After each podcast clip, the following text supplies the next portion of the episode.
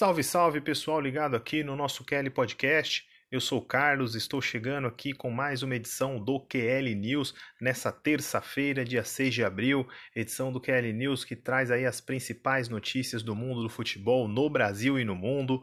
Então, para você que ainda não está ligado, não está acompanhando, segue lá a gente no Instagram, nos acompanhe lá no Facebook, no Twitter, arroba QL Sports, as principais informações, notícias do futebol durante o dia, durante a semana. Tem também os nossos canais no YouTube, tanto canal de cortes quanto canal com os nossos programas. E também nos sigam aí nas principais plataformas de podcast, no Anchor, no Apple Podcast, no Google, no Spotify. Tem lá o Kelly Podcast e todos os nossos programas da grade. Então vamos lá para as nossas notícias desse 6 de abril, que de mais importante tem no mundo do futebol. Dia de chegadas e despedidas no São Paulo. Tem Peixão na Libertadores. Shakhtar recua em negócio com o Inter por Vinícius Tobias. Federação Paulista informa clubes sobre jogos e Ministério Público informa sobre testes no Paulistão. E os jogos da Champions League da tarde desta terça-feira. Vamos lá então para as nossas notícias. O dia de hoje foi então de chegadas e despedidas no São Paulo. A chegada não é nenhuma novidade, não é nenhuma surpresa, já estava acertado há um tempo, mas devido a algumas documentações só pode ser regularizado e apresentado hoje. O meia argentino Martim Benítez, de 26 anos, pertence ao Independiente da Argentina, estava emprestado ao Vasco, agora será emprestado ao São Paulo. Né? O meia chegou aí ao tricolor, já treina já tem um tempo. É, o São Paulo acertou o pagamento de 300 mil dólares para poder já contar com o meio argentino nesse começo de temporada. O Benítez está treinando já desde maio com o, o São Paulo. É, o São Paulo também fez um crédito né, em termos de valor para poder adiantar essa chegada do Benítez, já que o Vasco tinha um contrato de empréstimo dele até metade do ano. Então o Vasco aceitou receber um crédito aí de, por cerca de 300 mil reais para usar em negociações entre os clubes até o final do ano de 2022. Né, o Benítez aí chega com status para ser o camisa 10 do time, ser o cara ali, né, jogar na posição do camisa 10, né, já que o 10 é o Daniel Alves, jogar nessa posição para poder dar maior dinâmica ali à, frente do tricolor. Creio que seja uma boa contratação por parte do São Paulo. E a despedida é a saída do volante Tietê, né, o jogador de 28 anos, que estava com até é, o começo agora dessa temporada no São Paulo, foi acertado aí com o Atlético Mineiro. Ele pertence ao time ucraniano, lá o Dinamo de Kiev, e teve o passe, o passe fixado junto a, ao clube mineiro, né, um, um, direito de compra caso ele queira para o final de 2022, né, final, ou até maio de 2022, perdão, que é quando termina esse contrato de empréstimo. É, o Tietê vai atuar pela terceira vez, uma curiosidade, né? O Tietê vai atuar pela terceira vez sob o comando do Cuca. O Cuca particularmente gosta bastante do atleta, é, esteve com ele no Palmeiras, onde foi campeão brasileiro. Em 2019, o Cuca chega ao São Paulo durante é, o período em que o, o, era, era técnico do São Paulo e agora leva ele para o Atlético Mineiro. Acredito também que o Titi possa chegar e ser um bom jogador ali, ser importante. É aqueles jogadores em, que atuam em várias posições e conseguem fazer boas, boas partidas, né? Tanto como lateral direito quando surgiu no Audax, tanto como volante Paulo no próprio Palmeiras. Acredito que ele tenha muito a acrescentar nesse time do Galo. E hoje é dia de jogo importantíssimo para o Santos, certamente o jogo mais importante da temporada até o momento. O Santos já está na Argentina, onde daqui a alguns minutos vai enfrentar o San Lorenzo no jogo de ida da terceira fase da Copa Libertadores no de novo gasômetro. É o Santos aí buscando a vaga na fase de grupos da, da Libertadores. É, o técnico Ariel Roland teve alguns problemas aí para poder montar a equipe, né? Alguns, algumas peças estão no departamento médico, mas segundo prévias aqui é, dos jornalistas que acompanham o Peixe mais próximo, o Peixe vai a campo hoje com o João Paulo, é, Pará na lateral direita, a zaga formada por Kaique Luan Pérez e Felipe Jonathan na lateral esquerda. Meio campo com Alisson, Vinícius Barriero e Gabriel Pirani. No ataque, Marinho, Lucas Braga ou Ângelo e Marcos Leonardo. É, é, o que de melhor o Santos tem no momento, já que Caio Jorge, Sandri, Ivonei, Carlos Sanches, Daniel e Jobson continuam fora. na questão aí do departamento médico. O Soteldo perdeu algumas semanas de trabalho por ficar preso lá na Venezuela por conta da questão da pandemia, então nem chegou a treinar e nem foi relacionado para o jogo de hoje. O San Lorenzo, do técnico Diego Dabove, é, ele tem como novidade né, a, o retorno do Angel Romero, o atacante ex-Corinthians, o Paraguai ex-Corinthians, que vai entrar aí nesse time titular. Né? Vou dar uma passada aqui para vocês também. É, o time vem com Devec no gol, Herrera, Donati, Braguieri e Piton fazendo a linha de quatro no, ali na defesa. Diego Rodrigues, Juan, Julian Palacios e Juan Ramírez fazendo o, o trio ali do meio campo. No ataque, Troianski de Santo, esse mesmo, aquele que passou no Galo, e Angel Romero. Creio que seja um dos jogos aí dessa terceira fase de Libertadores mais complicados da, dos últimos tempos que nós temos. E creio que seja um bom jogo aí para acompanhar. Quem puder, tiver como acompanhar, o SBT vai mostrar para todo o Brasil agora às 21h30.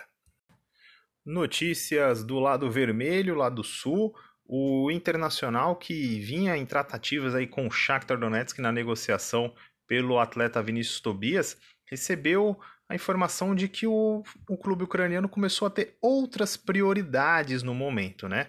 É, o Shakhtar não descarta a negociação, a contratação é, por parte é, deles do lateral direito de 17 anos, mas é, o próprio clube resolveu dar uma recuada por é, ter outras prioridades no momento nessa negociação. Né? É, segundo o, informações que vêm lá do time ucraniano, do Shakhtar, é, eles entendem que é preciso mais tempo de reflexão antes de bater o martelo pela contratação, já que vive uma temporada mais conturbada, não tem tanta grana quanto nas outras, né? Devido a, a todos os problemas que a maioria dos clubes aí no mundo vivem por causa da pandemia. Então o Shakhtar também está dando uma recuada na negociação pelo jovem de 17 anos, né? Para o Inter seria interessantíssimo é, conseguir é, já realizar essa venda, apesar do, do próprio atleta não poder ir agora, o Vinícius Tobias não poder sair agora por causa da idade, né? Só poderia ir para a Europa a partir dos 18 anos é, mas tem um, um, potencial em cima desse atleta. Se conseguisse realizar uma boa venda, é o Shakhtar que já contou aí com garotos aí da base do Inter, como é o caso do Tyson, é, seria bom, acredito também para o Inter que está em vias aí de uma negociação com o Prachetes também. Vamos ver como é que se desenrola essa história. E o Paulistão continua com a sua saga fora dos gramados em que a Federação Paulista, o Ministério Público, o governo estadual vão aí travando batalhas e trocando informações e colocando notas para dar continuidade ou não no campeonato estadual. O governo estadual, que estendeu a fase emergencial até o dia 11 de abril, já admitiu que esse período possa ser estendido, porém a Federação Paulista de Futebol informou para Corinthians e São Paulo que é, estejam com uma logística pronta para, o, para jogos nesse meio de semana. Né? Foi o que apurou e informou o repórter André Hernan da, dos canais Globo, do Sport TV. Né? Então, isso foi informado, é uma precaução da, da entidade para que não ocorra é, episódios semelhantes, como foi com o Palmeiras e São Bento, como foi com Corinthians e Mirassol naquele dia em Volta Redonda, na, há duas semanas atrás. É, a Federação Paulista bate o pé que teria condições de poder fazer os jogos, mas o, o Ministério Público e o, o governo estadual não estão é, afim de recuar nesse sentido. E, falando nisso, o Ministério Público informou à Federação Paulista que para a liberação é, não depende exatamente deste ponto, mas que para que seja liberada a chamada bolha do Campeonato Paulista, ela quer que os testes para detecção da Covid feitos nos atletas sejam realizados uma hora antes da partida. Né? A Federação Paulista vê isso como inviável, porém é o que o Ministério Público sugeriu que sejam utilizados os testes de antígeno de sensibilidade menor que o RT-PCR, né, para que os jogadores eles tenham esses testes, né? A federação vai contra, então nós temos aí um impasse e por enquanto o Campeonato Paulista não tem a, a previsão para retorno.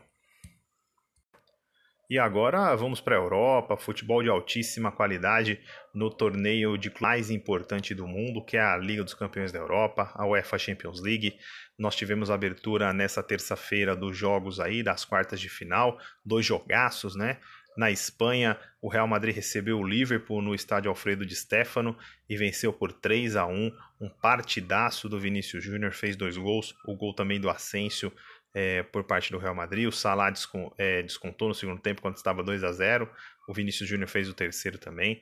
O Liverpool sentiu muito, mas muito a ausência do, do Van Dijk. A zaga com Phillips e Kabak sentiu demais os lançamentos, tanto que os dois gols que saem do Real Madrid, né, o primeiro gol do Vinícius Júnior e o segundo do Asensio, são de lançamentos do Tony Cross perfeitos, que entram ali na, no miolo da zaga. É, os laterais, o Alexander Arnold, o Robertson, foram é, é foram peças fáceis, tanto para o Asensio quanto para o Vinícius Júnior, e o Real Madrid conseguiu abrir uma boa vantagem, poderia, sem, sem nenhum tipo de, de, de, exagero, poderia ter aberto até uma vantagem maior, mas vai aí com a vantagem de poder perder por um gol de, de diferença no jogo de volta na quarta-feira que vem. Na Inglaterra, o Borussia Dortmund foi visitar o Manchester City, sofreu o gol logo no começo, o gol do De Bruyne, é, conseguiu um empate perto ali do final, aos 37, com o Marco Reus, né, um passe ali do Haaland, que hoje passou em branco na Liga dos Campeões, mas deu passe, e no final do jogo foi castigado ali, sofreu o segundo gol, o passe do Gundogan curto, o Foden fez o gol, em uma partida horrorosa do Henrique errou praticamente todas as ações ali do jogo, quase marcaram um pênalti que graças a Deus o VAR, para o caso do, do Borussia Dortmund, pôde verificar a jogada e não foi dado pênalti.